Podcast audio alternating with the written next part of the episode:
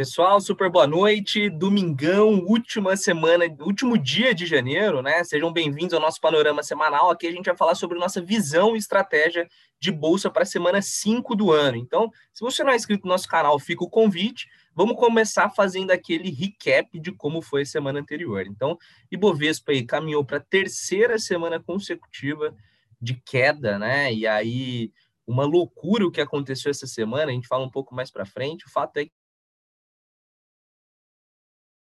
que caímos bem, ficou bastante volátil.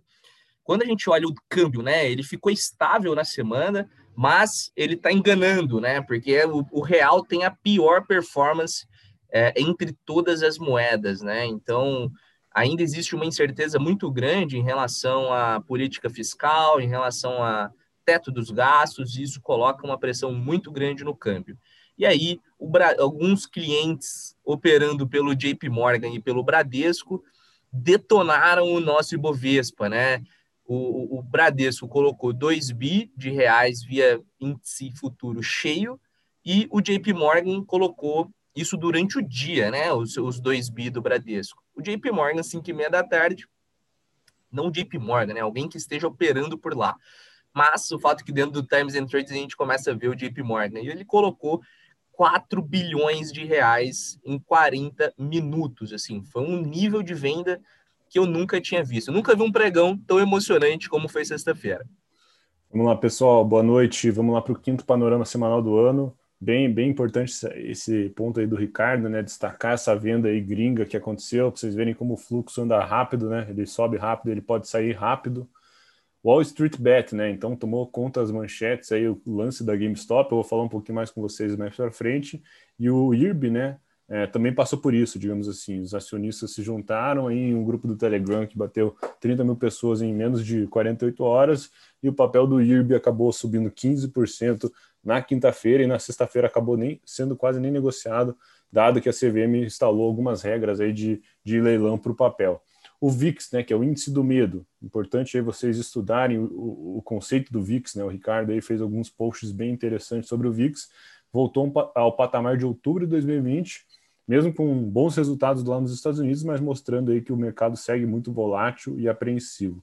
Nubank levantou 400 milhões de dólares num, em mais uma rodada que muitos dizem ser pré-IPO e hoje já é a quarta instituição mais valiosa aí do Brasil, falando de mercado, mercado financeiro, né, de bancos, passando inclusive o valor de mercado do Banco do Brasil. Né? Essa é a, é a nova economia de fato. Boa. Falando de Covid, galera, assim, não tem grandes novidades. economia segue super ferrada. São Paulo fechando as coisas 8 da noite, Curitiba, domingo, as coisas não funcionam, só delivery. É, Europa continuou com muita restrição. O Biden colocou máscara como obrigatória. A pessoa pode ser presa se ela não usar máscara lá por lá. E o ponto positivo, né, é que as vacinas estão avançando. A gente começa a ver alguns países subdesenvolvidos, tipo Colômbia, Argélia, é, fechando com grandes contratos aí para vacinar a sua população.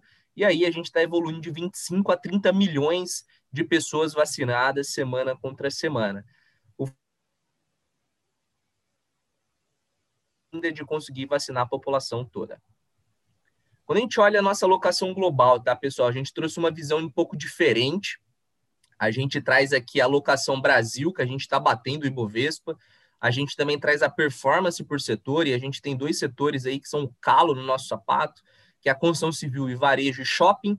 O ponto é que a gente segue super confiante nessas posições, a gente acha que elas podem nos dar bastante é, alegria. Quando a gente olha a nossa alocação nos Estados Unidos, a gente está batendo o a gente está batendo todos os benchmarks, tá? Isso é super legal de reforçar com vocês. Então, essa no P500 caindo 2,2 e o Hub caindo 1,1. Alocação de commodities, o índice do, do o bench de commodities está caindo 0,8 e a gente está subindo 5,3. Bitcoin, uma volatilidade muito grande, caindo 11,5, mesmo com o Ray Daley, o Elon Musk falando essa semana sobre a criptomoeda, e o Hub está caindo 4 pouco por cento. Então, isso é super positivo, mostra que a gente com os fundamentos corretos, a gente vai conseguir, sim, de forma segura, bater o mercado. Isso aí, Ricardo. Resumo em dados. Vamos lá, pessoal. O que a gente queria destacar com vocês? É, a gente vê aí que um, um, um, aumento, né? A gente teve uma retomada da renda pessoal, a renda disponível do norte-americano. porém a gente não viu esse mesmo, esse mesmo boom nos gastos, né? Então volta para aquele, aquele movimento que a gente sente que o, o dinheiro dos auxílios, quando chega na mão da população, né, que agora estão retomando, não está indo diretamente para a economia real, e sim talvez para a economia de mercado, para investimentos, para de alguma forma outra população ainda está um pouco apreensiva e está poupando. E também, obviamente, todas as restrições faz com que o pessoal gaste um pouco menos. Alta da semana, queria destacar Cielo, né? Cielo trouxe um, um, um, número forte no quarto TRI, superando o consenso de mercado. A gente fez um estudo bem, bem interessante de Cielo com a turma do Ruby Pro. Temos o nosso preço-alvo, a gente é, acha que o papel está num preço relativamente justo nesse momento, então é, um destaque positivo para Cielo depois de muito tempo. E a gente traz aí o um estudo do, do FMI a respeito da, do que, que vai liderar o crescimento global em 2021. Né? Então, como vocês podem ver, o azul mais forte é é que a expectativa seja de crescimento acima de 10%, então a gente está falando de Índia e de China, né? Então, também essa nova economia é muito liderada pelo, pelos países asiáticos. Fluxo, pessoal, como o Ricardo falou, né? E aí vale todo mundo prestar atenção.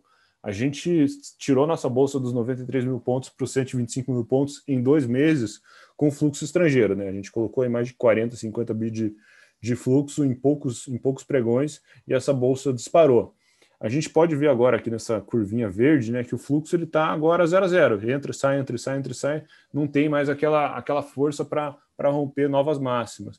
E como vocês podem ter visto, né, com derivativos, né, como, através de mercado futuro, né, o, do, dois players, né, puxados, obviamente, com, por clientes gringos e clientes institucionais, venderam 6 bilhões de reais na nossa bolsa na sexta-feira. Então, esse fluxo, se algo der ruim aqui, aqui internamente, né, ou as expectativas do mercado não, não, não, vai em direção ao que o investidor está esperando, fato é que o fluxo também pode ser muito rápido, tá? Então é, é, importante acompanhar o fluxo e saiba que ele pode entrar rápido, ele pode sair rápido também. Balanços empresariais, a gente teve uma semana é, interessante, né? A gente, principalmente nos Estados Unidos, os Estados Unidos com números muito fortes lá da Apple, por exemplo, a Apple bateu recorde de venda novamente, então, muito forte o resultado da Apple. A gente tem outras duas big techs super relevantes aí para o nosso S&P 500, a Amazon e o Google. Né? Então, ambos soltam seus números na terça-feira pós-pregão. Balanços empresariais no Brasil, agora começa para valer. A gente tem os bancos, né? os bancões. Amanhã tem Itaú, depois temos Santander, Bradesco e por aí vai. Então, a semana promete ser animada. De tudo isso que eu queria destacar com vocês, payroll americano, né? Então, a gente sempre fala que a primeira semana é a semana mais importante se falando de dados econômicos e muito por causa do número do desemprego americano. Então ele vai ser divulgado aí, o desemprego americano de janeiro na sexta-feira e isso mexe muito o ponteiro no mercado. Análise gráfica, pessoal, que a gente quer destacar com vocês. O gráfico segue negativo, né? Então fez um topo duplo lá nos 125 mil pontos. Desde então ele caiu por três semanas consecutivas. A gente traça esse canal desde lá da, da, da, máxima histórica, a gente já está perdendo a base do canal. Caso a gente perca a base do canal, por exemplo, amanhece amanhã o Ibovespa caindo na sua abertura, a gente deve ir com uma certa velocidade nos 111 mil pontos, né? Não tem mais outros grandes suportes até os 111 mil pontos. A gente perde essa média de 9, essa média verdinha, né? Fazia muito tempo que a gente não perdia. Desde outubro a gente perde ela, fechou abaixo dela, e o próximo nível vai ser obviamente, o 111, onde passa essa média de 21, tá?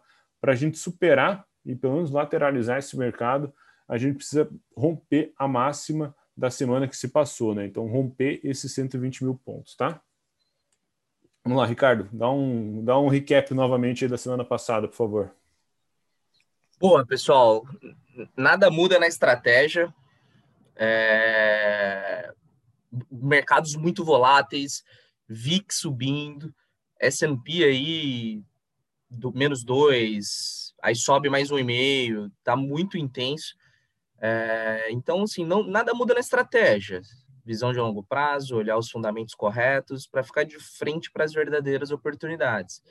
Primeiro trimestre, bastante coisa rolando, né? Muito balanço.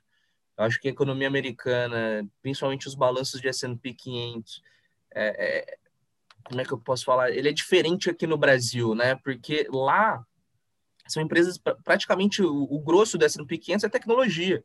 E tecnologia está voando, né? Está beneficiando a pandemia. Então, como que vai vir aqui a construção civil? Como que vai vir aqui o setor bancário? Como que vai vir aqui varejo? varejo? Então, Isso, tudo isso coloca uma pimenta no Ibovespa. Então, cautela, pessoal. É, tem o ponto aí do Lira e Pacheco, o mercado pode interpretar bem, mas o fato é que é difícil falar que esses caras estão super alinhados com o Paulo Guedes. O, Pacheco soltou uma declaração falando de abrir mão é, de, do, do, dos fundamentos econômicos de curto prazo para ajudar a população mais carente. Então, o que a gente espera são decisões inteligentes, mas decisões que não joguem fora o trabalho feito com o teto dos gastos, toda a ancoragem fiscal. Vamos ficar conectado com o negócio da greve dos caminhoneiros, que isso pode ser grande. Muita gente falando que não vai ter, mas tem gente falando que vai ter. Ponto é que é mais uma cereja aí para completar o bolo.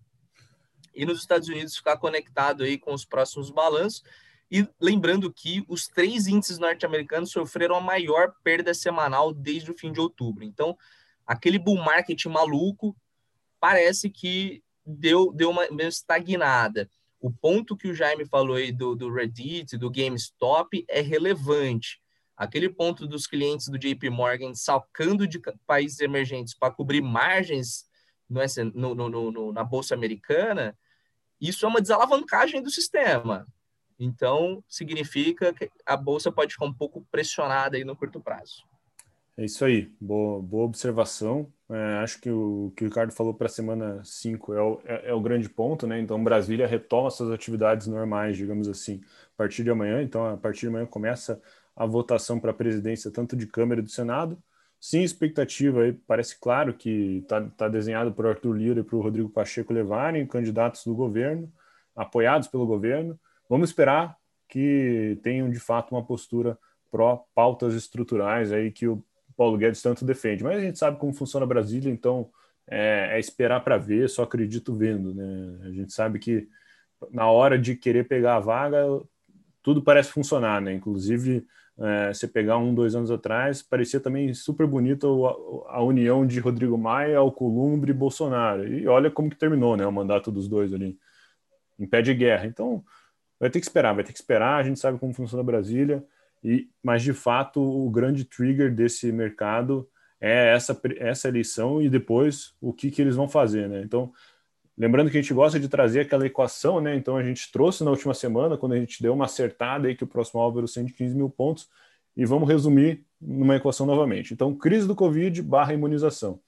Crise do Covid segue, né? Então, segue de mal a pior, digamos assim, número de infectados e número de mortes diárias no Brasil e no mundo seguem no mesmo patamar ou até maior, daí a gente corre para a imunização. Imunização, o Brasil está bastante atrasado, né? Então o Brasil está com. Ele está vacinando nesse momento, obviamente, mas para frente, né? Próximos pedidos de vacina, está um negócio meio escasso no mercado. A gente está vendo uma certa dificuldade de conseguir alguns insumos, e isso está, inclusive, levando a um atraso na vacinação no Brasil. A gente teve que buscar insumo da Índia e por aí vai, mas fato é que do, do que a gente tem lido, é que esses insumos podem comprometer sim o plano de vacinação nacional daqui para frente. Dito tudo isso, vai para um descontrole fiscal, né? Dado que a população vai seguir é, com restrição social e por aí vai, né? Então a gente, de alguma forma ou de outra, vai ter que pingar dinheiro na conta da população. Se vai ser via auxílio, se vai ser via aumento do Bolsa Família, se vai ser via empréstimo para grandes empresas, não sei. Mas fato é que isso pode sim levar a um descontrole fiscal. E o único jeito de equilibrar esses pratos e o mercado não realizar, ou o mercado tentar pelo menos continuar crescendo de pouco em pouco através das pautas estruturais, das reformas estruturais, e aí volta no ponto, no ciclo inicial da conversa aqui, que Brasília é Brasília, né? Então você vê a sinuca de bico que a gente se encontra agora, por isso que parece um pouco difícil que essa bolsa rompa 120, 125, se nada dessa equação ter, é, melhorar né, no curto prazo. Então, de fato, é o que o Ricardo falou, é, é tá bem diversificado, é, e se tornar um investidor mais completo para você, de fato, pegar as verdadeiras oportunidades do mercado e não ficar querendo é, pegar um trade de Bovespa para 115 para 120, né? Vamos lá, pessoal, o que a gente queria destacar com vocês, né? O fatídico episódio da GameStop e, todo, e toda a reflexão por trás, né?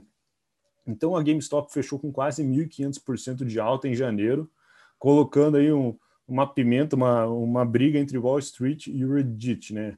Então, para quem não sabe, o Reddit, a gente já falou, né? É um fórum de redes sociais, aí, uma rede social de fórum, e tem lá o fórum chamado Wall Street Bets, que hoje já tem mais de 7 milhões de, de seguidores, ou seja, isso é o dobro da quantidade de CPFs que a gente tem na nossa bolsa brasileira, para vocês verem o tamanho do mercado norte-americano para investimento e também para fazer uma analogia que dificilmente uma ação como o IRB, que tem um volume muito grande, sairia é, mais de 200%, mais de 100% ou algo do tipo. Né? Lá o mercado é muito maior mesmo do que aqui.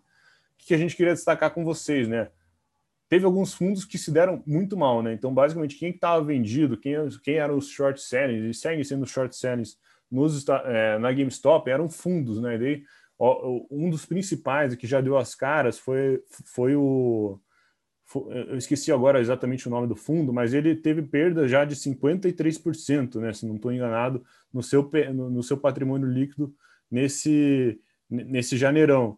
Isso aí, né, isso aí obviamente gera, gera uma reflexão sobre o, o, futuro dos hedge funds, né? Então a gente viu alguns gestores de fundos já falando, tipo, o hedge fund obviamente é um fundo que você pode operar vendido, você pode operar derivativo e por aí vai para você se proteger nos momentos de queda mas algum, a, a, alguns papéis, a, alguns fundos já começam a ficar preocupados com esse movimento, principalmente em, em papéis de baixa liquidez, de operar vendido quando eles enxergam uma simetria, dado que po pode acontecer um próximo alvo irracional, como eles falam, né? Você pegar, juntar uma galera que tem lá um grupo de 5, 6 milhões de pessoas, fala, opa, tem um papel aqui que tem baixa liquidez, se a gente se juntar tudo, a gente vai lá e derruba os vendidos do papel. Então, fato é que é um momento reflexivo para toda a indústria de hedge fund mesmo, né? Então, a gente até trouxe aqui um outro, ah, desculpa, foi o Melvin, né? O Melvin é um, uma gestora que perdeu 53%, muito puxado, obviamente, por GameStop, e daí ter que realizar suas outras posições para equilibrar lá o seu portfólio. A gente trouxe esse último gráfico que é interessante aqui da Bloomberg, né? Como, a, como isso aqui vem desde 2011, né? Olha como que caiu é, recentemente o número de short sellings nos Estados Unidos, né? Então, tipo, a turma começou a ficar com medo de, de operar vendido, o que é um negócio relativamente ruim, tá? O que não pode ter no mercado é manipulação. Operar vendido pode. Operar vendido é bom, equilibra o mercado, traz liquidez, traz outras formas de você rentabilizar, ou vendendo ou vendendo uma ação, né, para pegar alguma simetria, ou alugando sua própria ação. Então, o fato é que não é um negócio ruim. O que é ruim é manipulação. E daí olha, olha esse movimento aí, a gente vê uma queda muito grande de short sellers nos Estados Unidos, o que não é bom para todo mundo, né? Beleza, pessoal? Era isso que a gente queria falar com vocês. Boa semana para todo mundo e até a próxima.